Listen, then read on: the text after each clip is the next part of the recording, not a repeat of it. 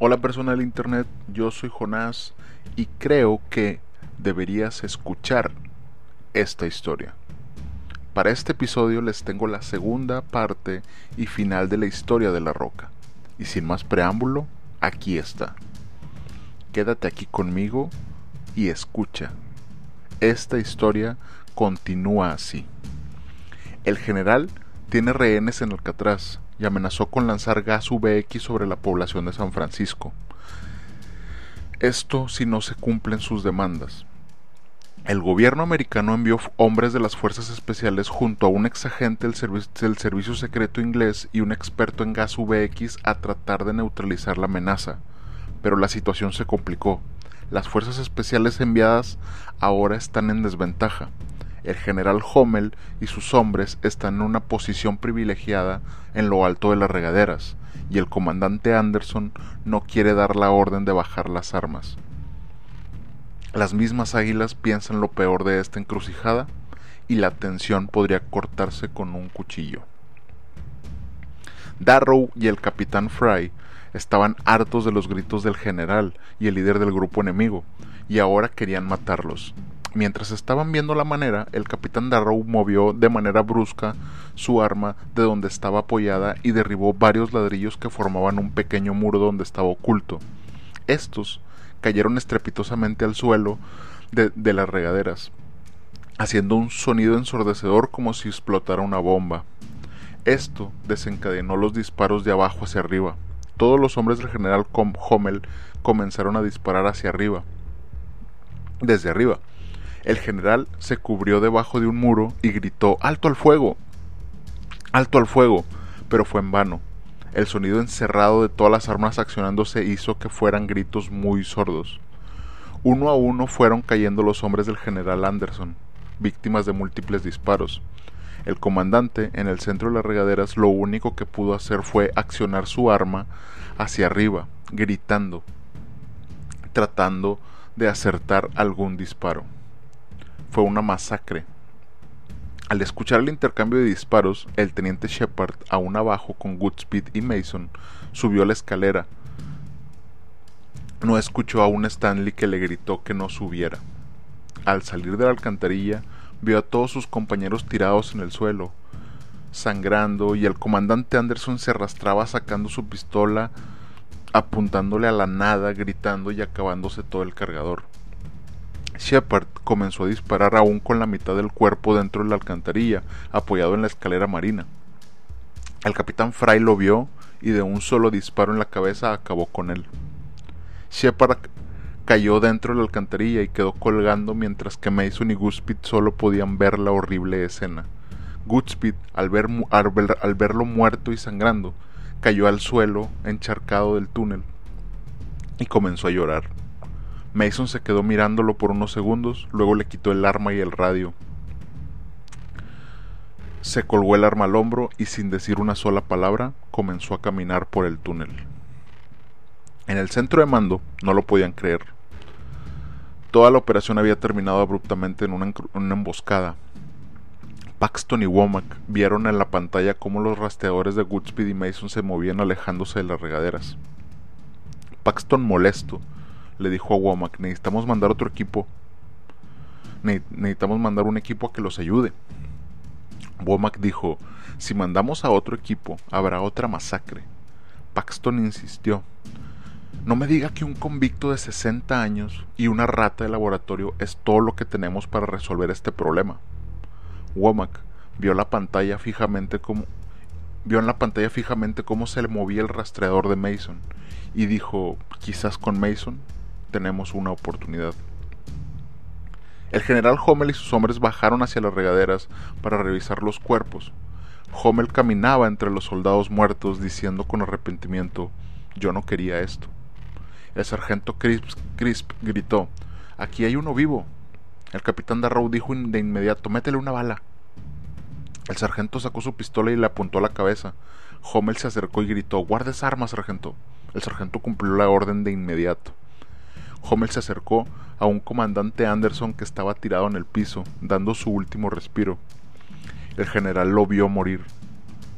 Cerró sus ojos y al cerrarlos vio la cámara en el casco y la tomó en sus manos. En el centro de mando apareció la cara del general Hommel. En la pantalla que captaba la señal del comandante Anderson, Womack y Paxton vieron cómo el general Hommel hablaba hacia la cámara y dijo, cometieron un terrible error. Más de nuestros hermanos han muerto en vano. Malditos sean por ponerme en esta posición. Luego rompió la cámara. Paxton y Womack solo se quedaron en silencio. Los hombres del general siguieron revisando los cuerpos sin vida en el piso de las regaderas. Cuando vieron a Shepard colgado en la alcantarilla, le gritaron que no tenía radio ni armas. El general Hommel cambió su semblante y vio dentro del agujero donde Shepard colgaba. Dijo, tenemos ratas. Capitán Hendrix, debe haber miles de túneles en la isla. Revise todas las salidas y encuéntrelas. Debajo de los túneles, un derrotado Goodspeed estaba tratando de seguir a Mason, y cuando lo encontró, Mason instintivamente le apuntó con el arma. Goodspeed levantó las manos. Mason bajó el arma y le dijo, no seas estúpido, no te voy a matar, Goodspeed. Lo que voy a hacer es irme de aquí. Stanley le preguntó, ¿por qué? ¿Por qué te vas, Mason?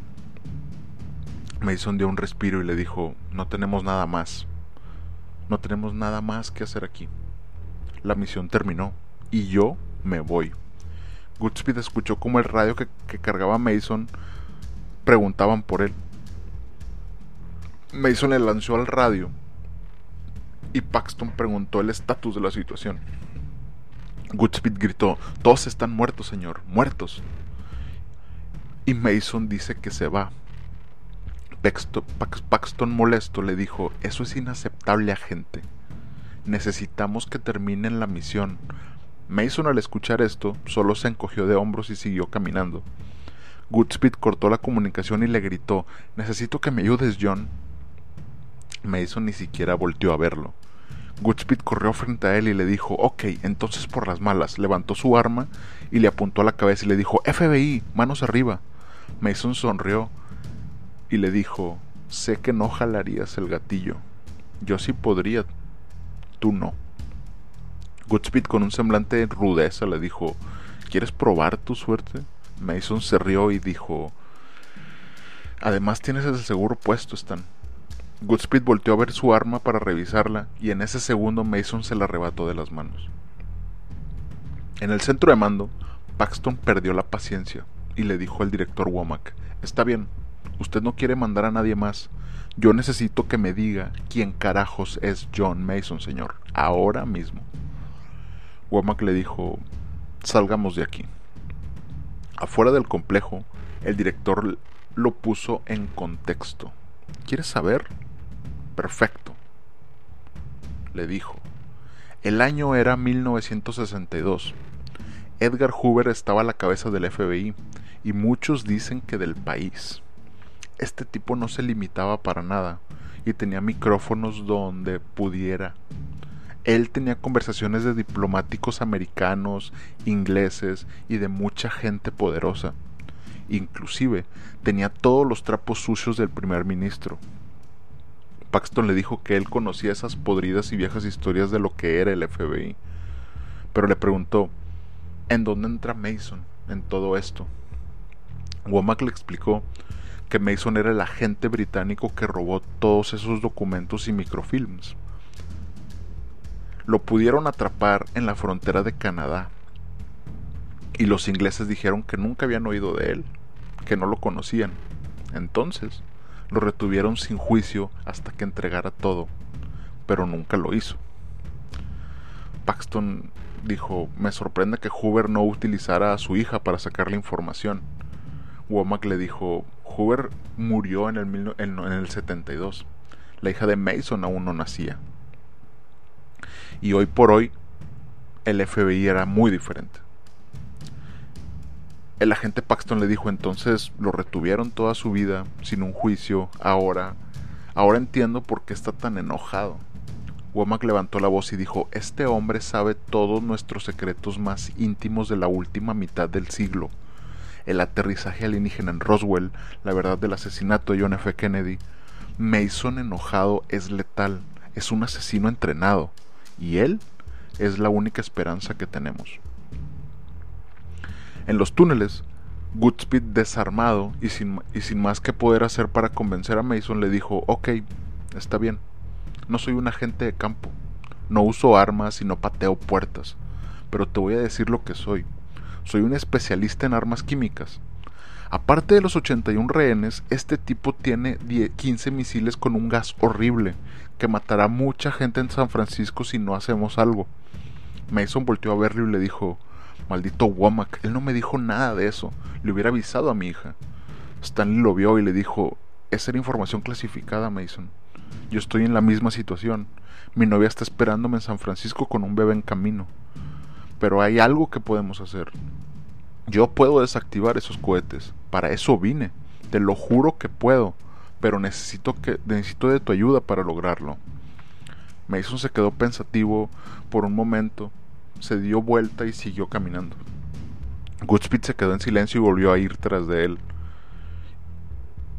Y gritándole le dijo: Mason, sé que no tienen, sé que no tienes otra opción. Aunque lograras salir de la isla, el gas te alcanzaría. Además, piensa en tu hija, por favor, ayúdame. En la parte de arriba los marines del general estaban escuchando los gritos de Goodspeed. Se acercaron a un desagüe y lo vieron gritando.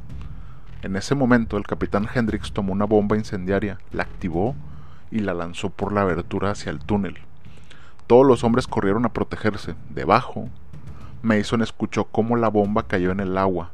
Con los ojos muy abiertos gritó ¡Corre! Ambos corrieron con todas sus fuerzas. La bomba detonó incendiando por completo la red de túneles.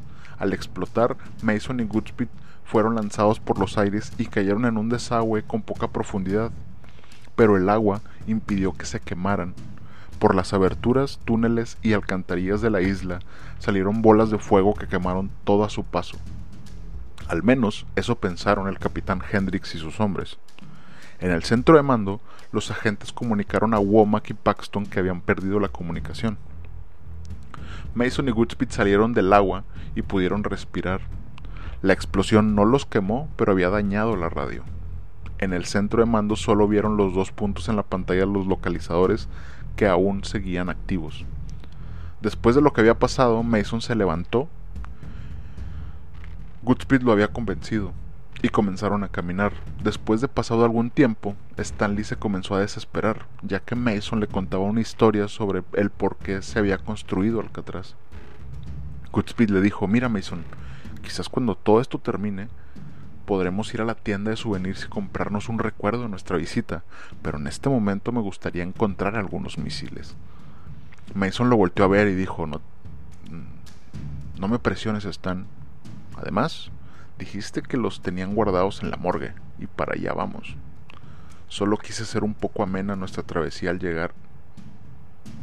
Al llegar a la morgue, Mason le regresó su arma a Goodspeed y subieron una, pequeña escalera para ver cuántos hombres custodiaban la morgue. Al entrar, un marín estaba sentado sobre una mesa donde estaba armado uno de los misiles. Vio que entraron y trató de tomar su arma que estaba en la mesa. Goodspeed titubeó un poco y levantó su arma, pero Mason sacó un cuchillo de su pantalón y de inmediato lo lanzó hacia el cuello del soldado. Este cayó muerto con el cuchillo atravesándole la garganta. Mason volteó con Goodspeed y le dijo Nunca debes dudar. Al decir esto, otro de los guardias salió por la puerta disparándole con su M16. Mason tomó la suya e intercambiaron balas. Él y Goodspeed se atrincheraron detrás de unos archiveros. Goodspeed gritaba Estás disparándole muy cerca del misil. Dispárale a él, pero no al misil. Mason no lo escuchaba y seguía disparando. Goodspeed volvió a gritar desesperado, al misil no, al misil no. Mason se agachó y sacó uno de los cajones del archivero. Por la apertura pudo ver los pies del hombre que les disparaba. jaló el gatillo y unos cuantos disparos bastaron para que el hombre cayera gritando de dolor. Al caer, tomó unas granadas en sus manos y gritó Tengo algo para ustedes, imbéciles. Mason se levantó y vio que el hombre estaba a punto de quitarle los seguros a unas granadas. Arriba de donde estaba tirado el marín estaba un aire acondicionado viejo y de gran tamaño, sujetado al techo. Mason apuntó y le disparó frenéticamente haciendo que el aire se rompiera y cayera de manera pesada sobre la cabeza del soldado. Lo mató al instante. Goodspeed se levantó de su escondite y se acercó. Vio la escena y dijo, ok, esto es lo más horrible que he visto en mi vida. Se acercó a los cajones de la morgue y sacó todos los cilindros que había en refrigeración, los colocó en una mesa y comenzó. Tomó el primero y lo colocó en el centro de una mesa. Debajo, del debajo, debajo estaba el cuerpo del soldado con la cabeza aplastada. El cuerpo movía un pie como un reflejo de algún músculo que se quedó activo. Goodspeed no podía quitarle la mirada y le dijo, y le dijo a Mason, usted ha visto muchos cadáveres, me imagino. ¿Eso que está haciendo el pie es normal? Mason vio cómo el pie se movía y dijo, pues sí, a veces pasa. ¿Podría hacer algo? replicó Goodspeed. Mason le dijo, ¿quieres que lo mate otra vez? Goodspeed perdió la calma y dijo, mire, soy un bioquímico y mi trabajo por lo regular es con envases de vidrio y me la paso relajadamente. Manejo un Volvo beige y mi vida es muy muy tranquila. Pero esto que tengo aquí es la sustancia más letal que existe. ¿Qué le parece si me da un respiro, carajo? Mason solo le dio una mirada y guardó silencio. Goodspeed se enfocó y comenzó a desarmar el cilindro. Con un desarmador le quitó la cubierta y unos seguros de la parte de arriba. Al liberar los seguros, la parte de arriba del cilindro cedió. Al levantarla, comenzaron a mostrarse unas pequeñas esferas de cristal con el gel color verde. Estaban dentro de una malla de seguridad. Colocadas de 10 en 10 centímetros en cuatro líneas, todas conectadas a la tapa. Las sacó cuidadosamente del cilindro y las levantó por los aires. Mientras hacía esto, Mason le preguntó qué hace esta cosa exactamente. Stanley le dijo, si esto se convierte en gas en la atmósfera, mataría a todo ser vivo en una ciudad. Mason dijo, ¿y si se cae una esfera? Goodspeed respondió, si se cae una sola esfera, aquí, felizmente solo moriríamos nosotros dos. A Mason se le salió preguntar, ¿cómo moriríamos? Stanley se detuvo por un momento, pero continuó, sacando cuidadosamente las esferas de la malla de, protección, y dijo, sentirías un pinchazo en la espalda. Cuando el veneno llega a tu sistema nervioso, en solo 30 segundos del espasmo se te rompería la espalda y vomitarías tus, tus entrañas. Eso después de que se te derritiera la piel. En ese momento Goodspeed tomó la tapa con las esferas conectadas y se la dio a Mason, que la sostuvo con miedo.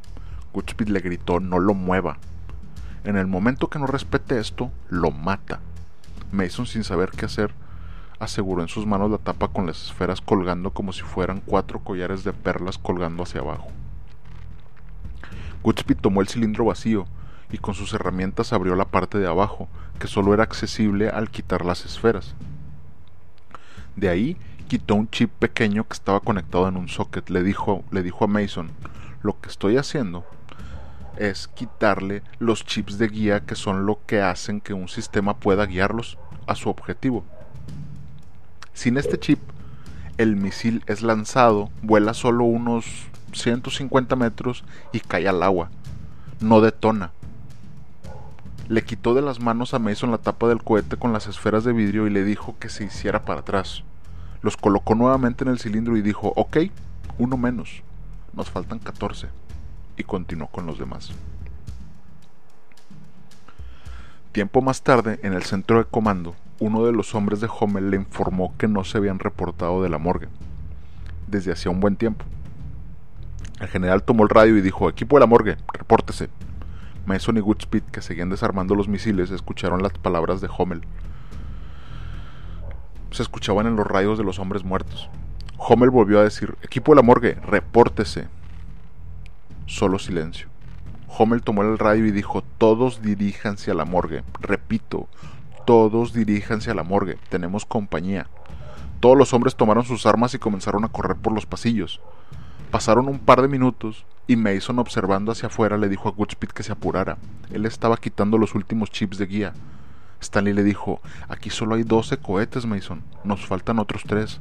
Tenemos, que encontrarlos. Al decir esto, dos de los soldados que eran los que estaban más próximos a la morgue tomaron la puerta y comenzaron a dispararles. Mason y Goodspeed salieron corriendo y se lanzaron a un ducto viejo de lavandería que estaba en la pared. Salieron del ducto cayendo sobre unos viejos carros de transporte que estaban sobre unos rieles que al sentir el impacto de los dos comenzaron a avanzar por las vías, tomando velocidad rápidamente. El carro estaba sujeto a una larga cuerda asegurada a un gancho, que comenzó a desenredarse mientras el carro avanzaba cada vez más rápido. Hommel y sus hombres llegaron a la morgue, revisaron los misiles y vieron que ninguno tenía el chip de guía. El general se dirigió al capitán Hendrix y le dijo, Capitán, no se deshizo el problema que teníamos de ratas. Aquí hay dos hombres muertos que quieren que cumpla con lo que le pedí. Hendrix de manera firme gritó con furia, Señor, sí, señor. Él y otros hombres se lanzaron por el ducto viejo de la lavandería. Mientras esto sucedía, el carro donde iban Mason y Goodspeed se apresuraba por la vía sin control. De pronto, comenzaron a golpear topes de madera instalados que indicaban el fin de la vía. Golpearon dos de estos topes destrozándolos. Entonces, la cuerda se terminó y jaló el carro con fuerza. Lo jaló con fuerza antes de que terminara la vía y cayera en unas rocas de lo que parecía una caverna profunda. Goodspeed saltó en el último momento y logró colgarse de lo que parecía ser una góndola transportadora que colgaba del techo. Mason se quedó atorado de una pierna colgado del carro a punto de caer en las afiladas piedras debajo. Goodspeed logró subirse a la góndola y le preguntó a Mason si estaba bien. Mason, colgando de cabeza, solo levantó el pulgar. Stanley miró el entorno y aparecieron sombras a lo lejos. Le dijo a Mason que los marines se acercaban. Hendrix y los dos hombres caminaban sobre la vía revisando cada rincón. Goodspeed se escondió dentro de la góndola y Mason no tuvo otra opción que solo quedarse en silencio.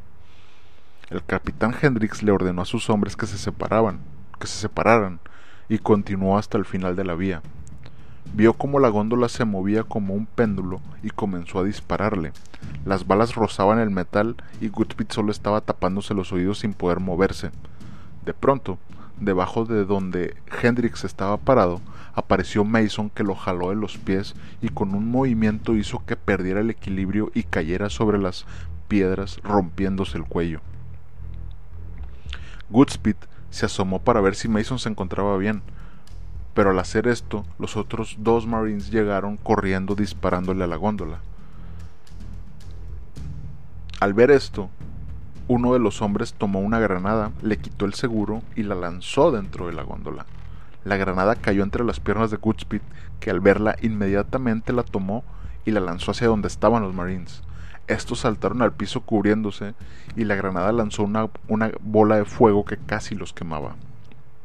Goodspeed vio una palanca que sobresalía del techo y la accionó.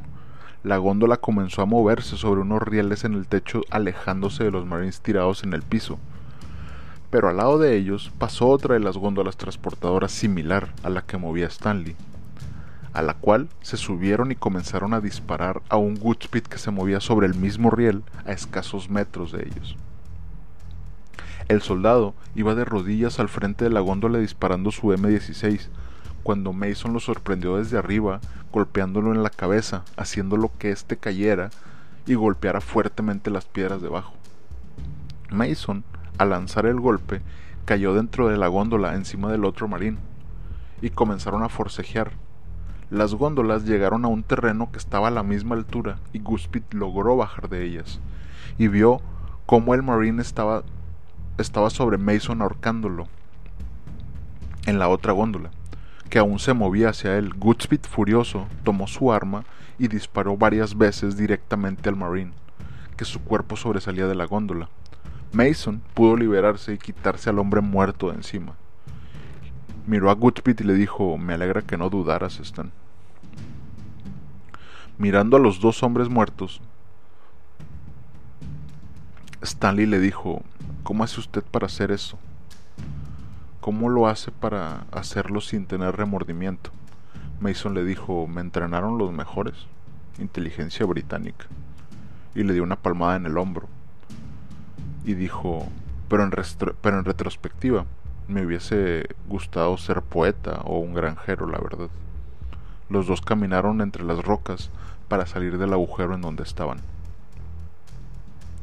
Hommel, al ver que sus hombres no regresaron, ordenó que las celdas, que de las celdas trajeran a uno de los rehenes. Lo colocaron en el centro, en el centro del patio de la prisión y lo pusieron de rodillas. Mason y Goodspeed iban saliendo de las entrañas de la roca hacia la superficie cuando en los altavoces de la prisión sonó fuertemente la voz del general y dijo Escuchen, fuerzas especiales. Tienen algo que me pertenece. Doce chips de guía para ser precisos. Y me gustaría recordarles que hay vidas de personas en peligro. Vidas de civiles le acercó el micrófono al rehén que tenía de rodillas y le dijo, habla. El rehén, que estaba sollozando, dijo, soy Larry Henderson, tengo tres hijos y me están apuntando con una pistola a la cabeza. Y comenzó a llorar. Homer volvió a tomar el micrófono y gritó, tienen tres minutos para entregarme mis chips de guía en el patio de ejercicios, o el señor Henderson va a perder la cabeza. Al escuchar esto, Goodspeed se lamentó y tomó los chips en su mano. Mason de un golpe le tiró los chips al suelo y los pisó. Los destruyó. Le dijo, quedan tres, quedan tres misiles Stanley. Encuéntralos y desactívalos. Yo trataré de ganar tiempo con Hommel. Y comenzó a caminar. Goodspeed al verlo le dijo, oye, pero ¿y la cabeza del señor Henderson? Mason solo levantó el pulgar y se alejó perdiéndose entre las sombras. Mason caminó por el pasillo de las celdas. Todos los turistas encerrados sacaban las manos de las celdas y le gritaban que los ayudara. Mason caminó firme por todo el pasillo y se dirigió hacia el patio. Cuando salió, los hombres de Hommel le apuntaron con sus armas. Él levantó las manos y dijo, Soy lo que queda del enemigo. Siguió caminando bajo la mirada de los Marines hacia donde Hommel tenía de rodillas al señor Henderson. Mientras tanto, Goodspeed se adentraba en los pasillos de la prisión y al ver hacia arriba, sobre una reja de observación, vio uno de los misiles apuntando hacia el cielo oscuro de la noche. Mason caminaba con las manos sobre la cabeza, y al acercarse a unos metros del general, el mayor Baxter le marcó el alto. Mason bajó los brazos. Hommel, al verlo, le dijo Yo pensaba que tenía demasiado tiempo en servicio. Dígame su nombre y rango, marinero. De la Armada Real, de hecho, lo interrumpió Mason. El mayor Baxter gritó, conteste la pregunta y diríjase al general como general, señor. Mason lo vio y dijo, Capitán John Patrick Mason, general, señor, del Servicio Secreto de Su Majestad. Retirado, por supuesto. Está muy lejos de casa, capitán, respondió Hummel. ¿Cómo carajos terminó usted aquí en esta situación? Mason le contestó que él había sido huésped del Alcatraz y tenía conocimiento único sobre la isla, y por eso lo habían traído las fuerzas especiales. Mientras el general y Mason conversaban, Goodspeed logró desarmar el cohete que encontró y le quitó el chip de guía. Terminó de colocar nuevamente las esferas de gas en el cilindro cuando desde arriba dos marines bajaron sigilosamente con cuerdas y lo sorprendieron cuando estaba destruyendo el chip. El general le preguntó a Mason, ¿se tomaron la molestia de informarle a usted quién soy y por qué estoy haciendo esto? ¿O solo lo usaron como los usan a todos? Mason contestó, solo me dijeron que usted fue grande en Vietnam.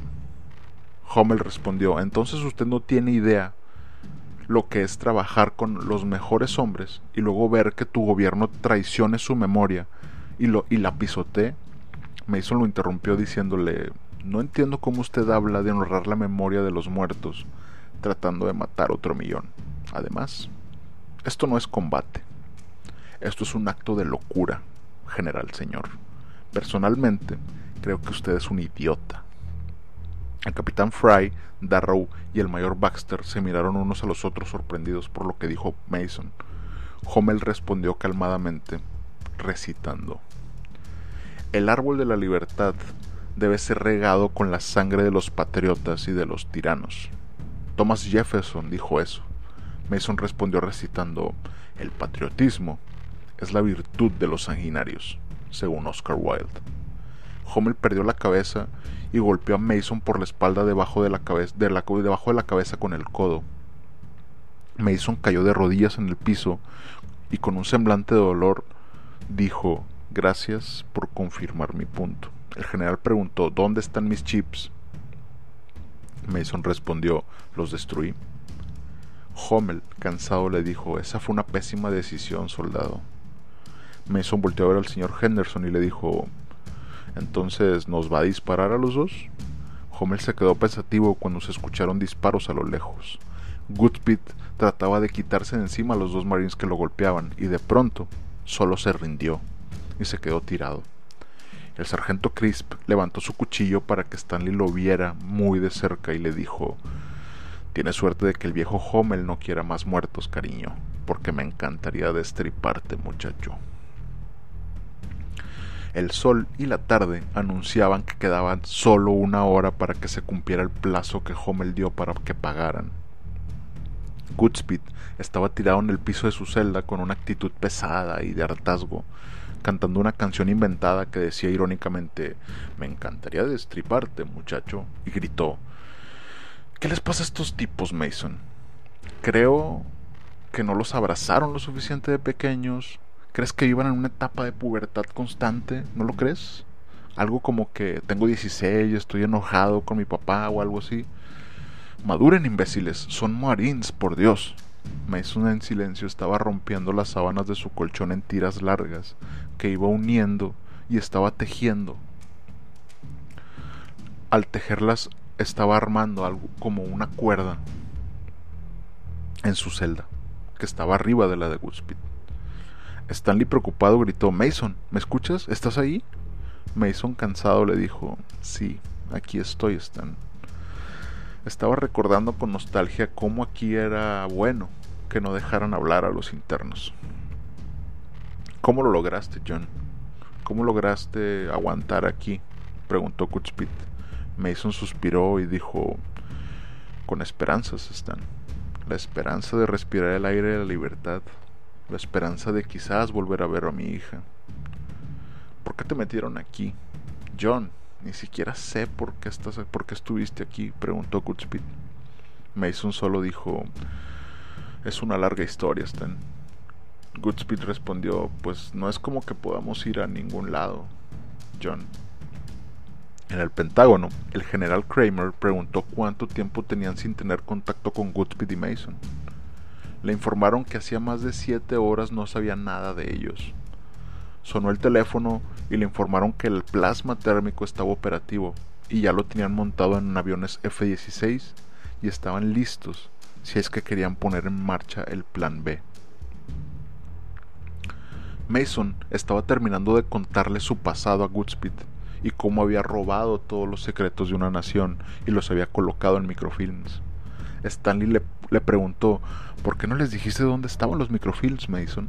Te hubieras ahorrado todo esto. Mason estaba terminando de amarrar al extremo de su improvisada cuerda una de las cuatro ruedas que, su cama tenía como patas. Y sonriendo le dijo, en el momento que yo les entregara los microfilms, me suicidarían hasta. Goodspeed se puso de pie y dijo, y por eso terminaste aquí, John. Que eso me lleva a la siguiente pregunta.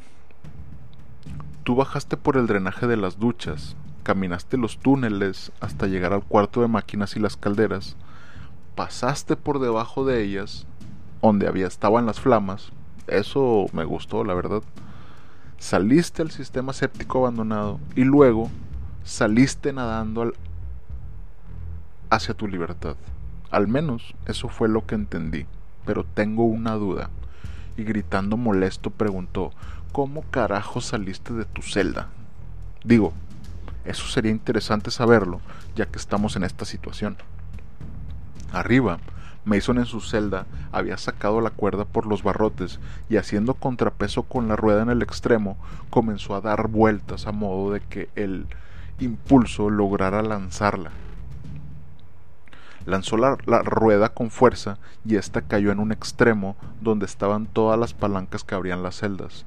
Estiró con fuerza la cuerda, jalando la rueda.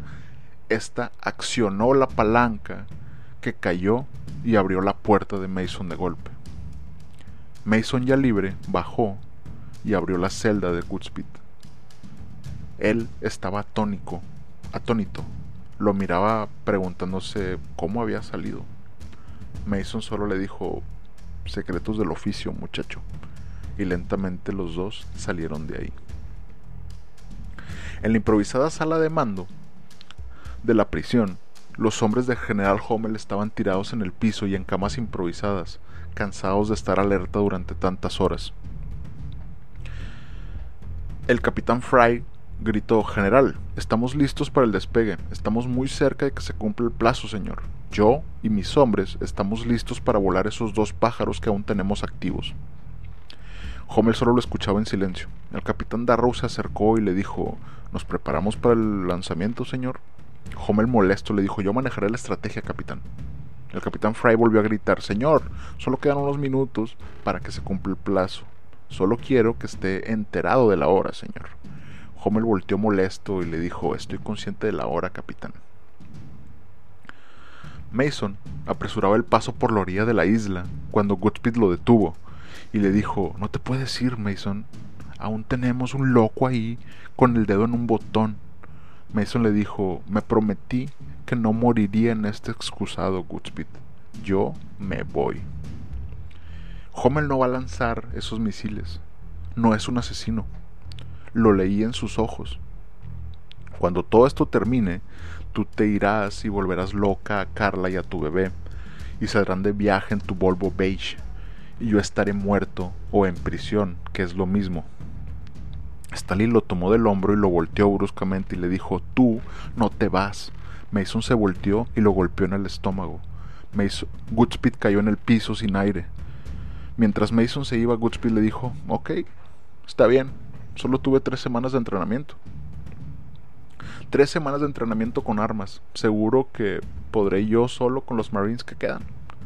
Y se quedó de rodillas recuperando el aliento mientras Mason se alejaba trotando. El mayor Baxter se dirigió al general y le dijo, no van a pagar, Frank. El capitán Darrow, se metió en la conversación y dijo, claro que pagarán si les metemos un cohete por el trasero, señor. El capitán Fry se acercó y dijo, quedan tres minutos, general, ordene el ataque. Sonó el teléfono y Hommel contestó inmediato. La voz del general Kramer se escuchó del otro lado y dijo, Frank, ¿cómo están todos por allá? Hommel respondió, ¿cómo crees que está todo, Al? Kramer respondió, mira Frank, necesitamos una hora, una hora más de tiempo. Necesitamos que el presidente autorice tu pago. Homer lo interrumpió y le dijo, tienes tres minutos. Kramer respondió, Frank, por Dios, entiende. No vayas a hacer una locura, por favor, danos más tiempo. Homer colgó el teléfono y dijo, quieren otra hora. El capitán Fry furioso dijo, no van a pagar, están jugando con nosotros. Por favor, general, ordene el ataque. Homer lo miró y con la cabeza dio el sí. Todos corrieron a sus posiciones para el lanzamiento del misil y el capitán Fry se colocó en el techo donde estaba el cohete. El misil estaba eh, en el techo y tenía un control del lanzamiento. Él lo tomó en sus manos, esperando la orden del general. Homer le dijo al mayor Baxter que lo conectara a la batería de la terminal del techo, para insertar las coordenadas él mismo desde su laptop abrió el programa de lanzamiento y colocó las coordenadas.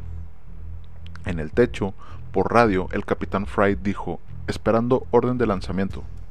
El capitán Darrow abajo estaba viendo en el radar la trayectoria del misil. Hommel estaba pensativo mirando su laptop, cuando la insistencia del capitán Fry por la radio lo hizo tomar la decisión y dijo, ¡Fuego! Y el capitán Fry en el techo gritó por el radio, ¡Fuego! y presionó el botón de lanzamiento del misil. Goodspeed estaba de rodillas detrás de uno de los Marines, de Hommel. Este le apuntaba a la cabeza con su arma. Lo habían descubierto nuevamente.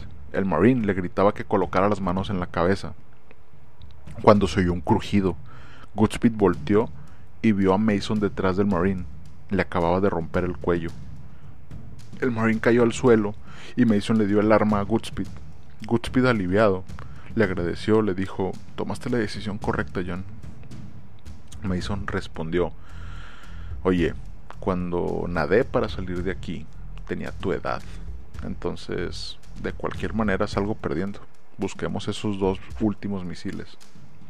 Entonces escucharon cómo se lanzaba el misil, que salió de la isla a toda velocidad tomando altura rápidamente. En el centro de mando, los agentes del FBI informaron a Womack y a Paxton que habían lanzado un misil. Paxton corriendo preguntó ¿A dónde se dirige? El agente le dio las coordenadas. Paxton preocupado dijo Se dirige al juego de fútbol. Goodspeed veía la trayectoria del misil desde la isla. El capitán Darrow monitoreaba cómo avanzaba cuadrante por cuadrante en el radar. Hommel veía la trayectoria en su laptop.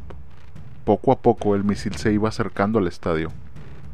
Cerrando los ojos y con un semblante de calma y desesperanza, Hommel tecleó algo en su laptop y volteó fijamente a ver al mayor Baxter, que le devolvió la mirada preocupado. Una antena del sistema de guía se movió en el techo de la prisión. El misil estaba a punto de caer en el estadio repleto de personas cuando dio un giro brusco en el aire. En la laptop del general Hommel parpadeaba una advertencia en rojo que decía abortar objetivo. El capitán Darrow golpeó la pantalla del radar al ver que el misil se desviaba de su objetivo. En el centro de mando, los agentes sorprendidos gritaban que el misil había cambiado drásticamente de dirección. Goodspeed vio cómo el misil perdía altura y se dirigía directamente al mar. Bajó rápidamente y detonó debajo del agua, alejado de cualquier persona. El capitán Darrow, furioso, se levantó de su asiento y gritó ¿Pero qué fue lo que pasó, general? Mayor, ¿qué está pasando? El mayor Baxter lo vio a los ojos y le dijo, Capitán, salga de la habitación. Darrow gritó, pero dígame qué está pasando. El mayor Baxter levantó la voz y viendo fijamente al general gritó, Capitán, le digo, que salga, es una orden. Darrow miró al general furioso. Hommel solo vio en silencio cómo el capitán Darrow abandonaba el lugar tumbando cosas a su paso. Cuando vieron que el misil falló Mason y Goodspeed se habían adentrado ya en el hospital de la prisión y de manera sigilosa caminaban por los pasillos, cuando un ruido en una de las habitaciones los puso en alerta y se ocultaron. Habían llegado al centro de comando de Hommel, donde el mayor Baxter había tirado al suelo parte de su equipo, y molesto, colocó un teléfono satelital sobre la mesa y dijo, ¿qué carajos fue eso, Frank? Hommel guardó silencio. Baxter gritó, dije que, dije que, que carajos. El general lo interrumpió, gritando, escuche, escuché, escuché lo que dijiste. Si te vas a insubordinar, apreciaría que lo hicieras con más respeto. Déjese de estupideces, general, dijo Baxter. ¿Qué carajos está haciendo? Homer contestó con una voz quebrada. Nunca pensé en matar a esas personas. Baxter dijo, llame al Pentágono, pida más tiempo. Homer dijo, no. Hazlo, Frank. ¿Perdiste el control? gritó Frank, gritó Baxter. Tú perdiste el control, yo estoy bien, contestó el general. Los hombres no van a aguantar, dijo el mayor. Nuestros hombres son marines, replicó el general. Lo haré yo mismo, dijo Baxter, tomando el teléfono y dijo, comuníqueme con el general Al Kramer. Hommel pasándose las manos por la cabeza le dijo, le dijo, un viejo amigo te pide que no hagas esto. Baxter gritó al teléfono. Habla el mayor Baxter. Homer gritó. Te lo pide un oficial de mayor rango. Baja el teléfono. Baxter no hizo caso. Homer desenfundó su pistola y dijo, ahora te lo pide una persona con una pistola en la mano. Baja el, baja el teléfono, mayor. El mayor Baxter colgó y dijo, ¿estás listo para matar Frank? El general tomó el teléfono y al salir dijo, no lo sé, pero estoy calentando. En descanso, mayor. Mason y Goodspeed ocultos a la distancia escucharon toda la conversación y se quedaron en silencio. En la Casa Blanca, el presidente miraba por la ventana con un semblante de tristeza. Tomando el teléfono en sus manos, miró a su equipo, que esperaba la autorización para el ataque aéreo, y dijo, Estas últimas horas han sido las más oscuras y largas de mi vida. ¿Qué tanto valoramos una vida? un millón de civiles contra 81 rehenes. Y en medio, Frank Hommel.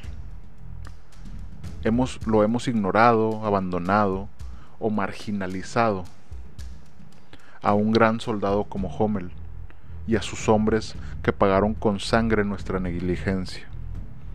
Es igualmente real e igualmente trágico. Peleamos una guerra contra el terror y pelearla trae siempre bajas. Esta es la peor llamada que he tenido que hacer. Se acercó el teléfono y con voz tranquila dijo, ataque aéreo autorizado.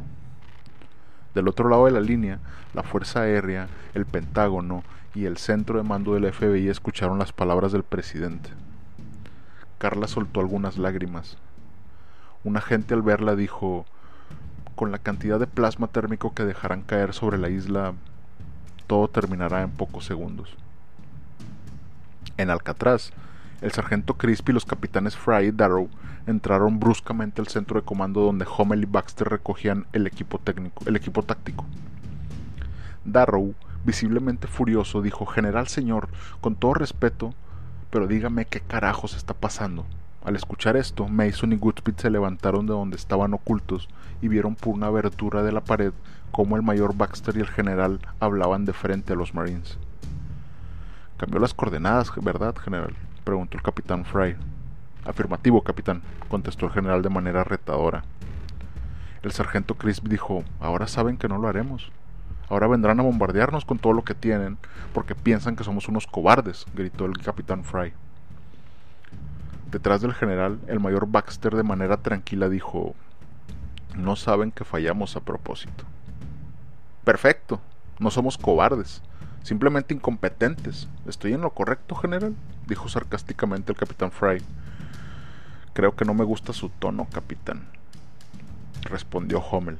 Sabíamos que podría parecer una contingencia como esta. Ahora, llevarán el último misil que resta en el helicóptero con cuatro rehenes y evacuarán. Yo enfrentaré las consecuencias solo, dijo el, dijo el general. Darrow, perdiendo la calma, gritó, Discúlpeme, general, pero ¿y qué pasa con nuestro maldito dinero? No hay dinero. La misión terminó, contestó tajante Hommel. A la mierda con que la misión terminó, gritó el capitán Fry. El mayor Baxter gritó, le está hablando usted a un general, soldado. Mantenga la disciplina. Darrow interrumpió y dijo, no soy un soldado mayor. En el momento que tomamos rehenes, nos convertimos en mercenarios y a los mercenarios se les paga. Quiero mi maldito dinero. Esta misión se basó en una amenaza, en una amenaza capitán. ¿Cree que voy a matar 80 mil personas? ¿Cree que estoy completamente loco? Bloqueamos, no se la creyeron, la misión se acabó, respondió el general. Al capitán Fry se le acercó frente a frente y le dijo, ¿quién habló de blofear, general? Hommel gritó, retírese, capitán. Fry no se movió. Dije retírese, capitán, volvió a gritar Hommel. Mason y Goodspeed abrieron una pequeña ventana para poder apuntar sus armas hacia la discusión. Hommel gritó, Mayor Baxter, tome a los hombres y evacúen en los helicópteros. El mayor Baxter no se movió. He dicho que tome los hombres y evacuen. Es una simple orden, mayor. No es tan simple, Frank, contestó Baxter. El capitán Darrow gritó, Sargento Crisp, arreste al general Hommel. Hommel lo miró con furia. Darrow volvió a gritar, Sargento Crisp, arreste al general Hommel. Lo estoy relevando del mando, señor. El sargento Crisp, confundido, no tuvo, no tuvo opción más que desenfundar su arma se acercó lentamente al general y dijo, Permítame su arma, general. Y quiso tomar el arma que Hommel traía en la espalda. Hommel con su mano izquierda tomó el arma y se la puso en el cuello. Y le dijo, ¿Esta arma, sargento? Fry y Darrow sacaron sus armas y apuntaron al general. El capitán Fry preguntó, Mayor Baxter, ¿está con nosotros o contra nosotros? El mayor Baxter se colocó en posición de firmes y dijo, ha sido el mayor honor haber estado a tu servicio, general. Desenfundó su arma, y pero la apuntó a la, a la cabeza de Hommel y dijo, pero como el capitán dijo, esto se acabó. Al decir esto, volteó rápidamente su arma apuntando al capitán Darrow y disparó, hiriéndolo en el hombro. El general Hommel disparó al cuello del sargento Chris matándolo. Fry disparó directamente al general. Darrow, cayendo, cayendo del disparo, cayendo herido, disparó al mayor Baxter. Al ver esto, Mason y Goodspeed comenzaron a dispararle a los marines. Y estos saltaron a cubrirse y comenzaron el, y comenzaron el intercambio de balas. Mason y Goodspeed entraron a la habitación. Darrow y Fry se cubrieron detrás de un muro. El mayor Baxter estaba sin vida tirado en el piso. Goodspeed arrastró al general que sangraba profusamente de la boca y lo llevó al baño que estaba en la habitación de al lado. Mientras hacía esto, Mason disparaba cubriéndolos. Goodspeed sentó al general en el piso. Hommel, quejándose de dolor, dijo, Por Dios, ¿qué he hecho? La sangre salía de su boca y estaba mortalmente herido. Stanley le preguntó, Dígame dónde está el último misil. Dígame, por favor. Las últimas palabras del general Hommel fueron, Está en el faro. Luego, sus ojos se pusieron en blanco y cayó muerto. Mason le dijo a Goodspeed, Ve, ve, yo te alcanzo, y continuó disparando. El capitán Fry le gritó a Darrow que fuera al faro, que él se encargaba. Dejó su arma en el piso, tomó dos granadas y las lanzó a donde estaba Mason. Mason vio cómo las granadas caían a sus pies y saltó a una bañera que estaba ahí, cubriéndose de la explosión que retumbó y destruyó parte del baño. Sonriendo, el capitán Fry salió corriendo de ahí. Goodspeed pudo llegar al faro y vio el último misil. Dejó su arma y comenzó a abrirle. Y comenzó a abrirlo. Sacó el cilindro con las esferas de gas cuando entró el capitán Darrow. Goodspeed lo vio y se levantó inmediato y le dijo, si me disparas, dejo caer esto y ambos estaremos muertos. Y comenzó a alejarse caminando por la vieja habitación circular. Stanley le gritó, ¿sabes cómo funciona esto? Darrow sacó su cuchillo y se lo mostró y le dijo, ¿sabes cómo funciona esto? Es más, no necesito mi arma. La tiró al piso y le dijo, ven, peleamos como hombres. Sin darse cuenta, Darrow se colocó frente al misil que aún estaba sobre la mesa sin el cilindro. Stanley al otro lado de la habitación estaba frente al botón de lanzamiento. Y le dijo, ¿sabes qué? Comenzamos con el pie izquierdo. Mira, mi nombre es Stanley Goodspeed. ¿Qué tal si hablamos de música? No sé, ¿te gusta Elton John? Darrow, visiblemente furioso, le dijo, ¿qué carajos pasa contigo? Goodspeed respondió, es que a mí me gusta Elton John, por eso te pregunto, ¿sabes cuál es de mis favoritas? Rocketman. Es más, tú eres el Rocketman. Goodspeed en ese momento presionó el botón de lanzamiento y el misil se activó saliendo disparado lo golpeó en el pecho al capitán Darrow y con el impulso salió junto junto al misil por la ventana.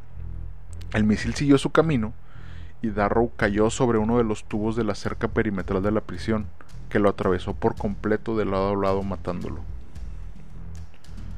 En el centro de mando, un agente sorprendido reportó que habían disparado otro misil, pero que este había caído al agua sin detonar. Paxton solo se quedó en silencio preocupado. Lejos de ahí, de una base de la Fuerza Aérea salieron 5 F-16 cargados con el plasma térmico y el líder del escuadrón reportaba que estaban a 7 minutos de llegar a su objetivo.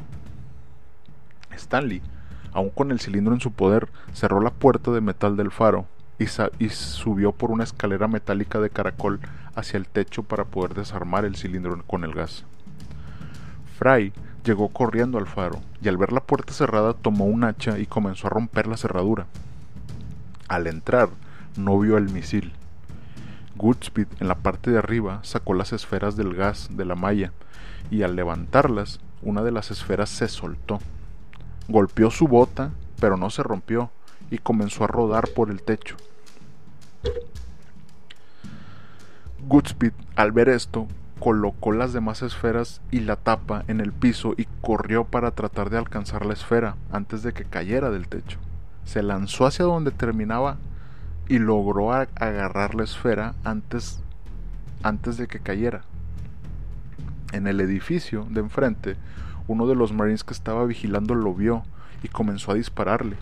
Goodspeed corrió a cubrirse debajo del faro, donde los vidrios rotos por las balas caían encima de él tomó la tapa con las esferas del gas y las resguardó en una alcantarilla que estaba ahí. Quitó el chip de guía del cilindro y se guardó la esfera de gas en la bolsa de la camisa. Mason escuchó los disparos, subió una escalera que lo llevó al techo donde estaba el Marine disparándole a Goodspeed en la orilla. Se le acercó por la espalda y cuando éste dejó el arma para tomar un rifle de francotirador, Mason lo golpeó con su propia arma y lo empujó lanzándolo al vacío. Goodspeed lo vio desde el faro y Mason solo levantó el pulgar. Al ver que Goodspeed, eh, solo levantó el pulgar al ver que Goodspeed estaba entero. Bajó del techo para revisar el cuerpo del marín y le quitó su radio. Al ver que los disparos se detuvieron, el capitán Fry salió al techo del faro y, vio, y al ver a Goodspeed comenzó a dispararle. Stanley corrió lo más que pudo y saltó del techo, cayendo pesadamente sobre un pequeño techo que estaba en la, planta de abajo y logró cubrir, cubrirse de los disparos. Fry, molesto al, ver, al verlo escapar, bajó y comenzó a perseguirlo.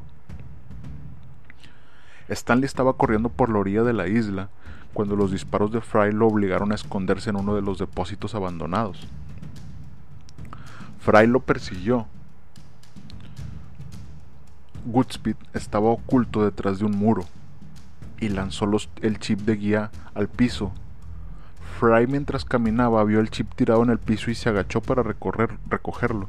Stanley salió de su escondite y lo pateó con todas sus fuerzas haciendo que el marín cayera al piso soltando su arma. Comenzaron a pelear, pero bastaron unos segundos para que el capitán Fry estuviera encima de Goodspeed y comenzó a ahorcarlo. Goodspeed estaba quedándose sin aire y no sabía qué hacer. Recordó que traía la esfera en la bolsa de la camisa. Como pudo con su mano la sacó y se la metió en la boca a un sorprendido Fry y luego le dio un golpe en la quijada. La esfera se rompió dentro de la boca del Marine. Fry gritó y soltó a Goodspeed, que vio cómo el gas penetraba en la garganta del capitán ahogándolo. Al verlo, corrió cojeando, alejándose de él, y tambaleándose cayó hincado a algunos, algunos metros de él. Mientras al marín se le derritía la cara, Goodspeed sacó la jeringa de atropina de su pantalón descubrió la aguja y sin dudarlo se le inyectó directo en el corazón, haciendo un sonido sordo y cayendo al piso, sintiendo un dolor insoportable en el pecho. Quedó en posición fetal y comenzó a tener algunos espasmos. Los F-16 estaban a un minuto de llegar al objetivo. Goodspeed tirado en el piso sin fuerzas recordó las palabras del comandante Anderson. Cuando neutralicemos la amenaza, lanzamos humo verde y esperamos a la caballería. Con las pocas fuerzas que le quedaban, sacó las dos bengalas de su pantalón, las golpeó en el piso para activarlas y de ellas comenzó a salir un humo verde denso. Como pudo, tambaleándose caminó y, salió del depósito de donde estaba y comenzó a mover los brazos con las bengalas en sus manos de rodillas, esperando que pudieran verlo. Movía las manos con todas sus fuerzas hacia el cielo de la tarde mientras los F-16 volaban debajo del puente de San Francisco y estaban a, puntos, a, pocos metros de llegar al Alcatraz. Uno de los agentes, que monitoreaba con un telescopio la isla, vio el humo y enfocó de dónde venía y vio a Guspit con las bengalas en la mano lanzando el humo verde. Y gritó, Veo humo verde, veo humo verde, por el radio. Al escucharlo, Paxton en el centro de mando tomó el teléfono y gritó, Aborten, aborten. El líder del escuadrón de los F-16 llegó al objetivo y soltó las bombas. En ese momento que la soltó, sonó en el, su radio la instrucción de abortar. Los demás F-16 tomaron altura nuevamente y el líder gritó, yo ya la solté. Los bombas cayeron sobre una parte de la isla, muy cerca de donde Goodspeed estaba. El impacto de las bombas hizo que Stanley saliera volando y cayera en el agua, inconsciente. En el centro de mando todos estaban molestos. Pidieron que los F-16 dieran una vuelta de reconocimiento. El líder del grupo sobrevoló la isla y por radio dijo, las bombas cayeron en la parte de atrás de la isla, las celdas están intactas. Mientras Goodspeed se hundía, Mason llegó al lugar corriendo, saltó al agua y logró sacarlo a la superficie. Cuando retomó la conciencia, Mason burlándose le dijo, ya me cansé de salvarte. Me sorprende que pasaste la pubertad solo. Los dos sonrieron y comenzaron a caminar. Llegaron al final de la isla y Goodspeed se sentó a descansar. En el centro de mando, todos los agentes estaban amontonados de pie, viendo cómo Paxton trataba de comunicarse con Goodspeed. Un agente les indicó que estaban revisando todas las frecuencias de radio a ver si lo ubicaban. De pronto, el radio, el radio que Mason tenía emitió un sonido. Se escuchó la voz del, de Paxton que decía, agente Goodspeed, responda. Agente Goodspeed, ¿me escucha? Mason tomó la radio y se la lanzó a Goodspeed. Stanley respondió, aquí el agente Goodspeed. En el centro de mando, Carla se levantó de su asiento al escuchar la voz de Stanley y se acercó emocionada. Paxton preguntó, Goodspeed, ¿cómo están todos los rehenes? Stanley respondió, todos están vivos, señor. Al escuchar esto, todos los agentes gritaron de júbilo felices. Paxton le dio la radio a Womack y este preguntó, Goodspeed, ¿qué pasó con Mason? Stanley vio a Mason a los ojos. Guardó silencio por un momento y solo respondió, está muerto, señor. Vengan por mí. Goodspeed se quedó pensativo unos momentos y dijo, Womack rompió el perdón que firmaste, Mason. Mason sonriendo le dijo, pero claro que lo rompió, de eso estaba seguro.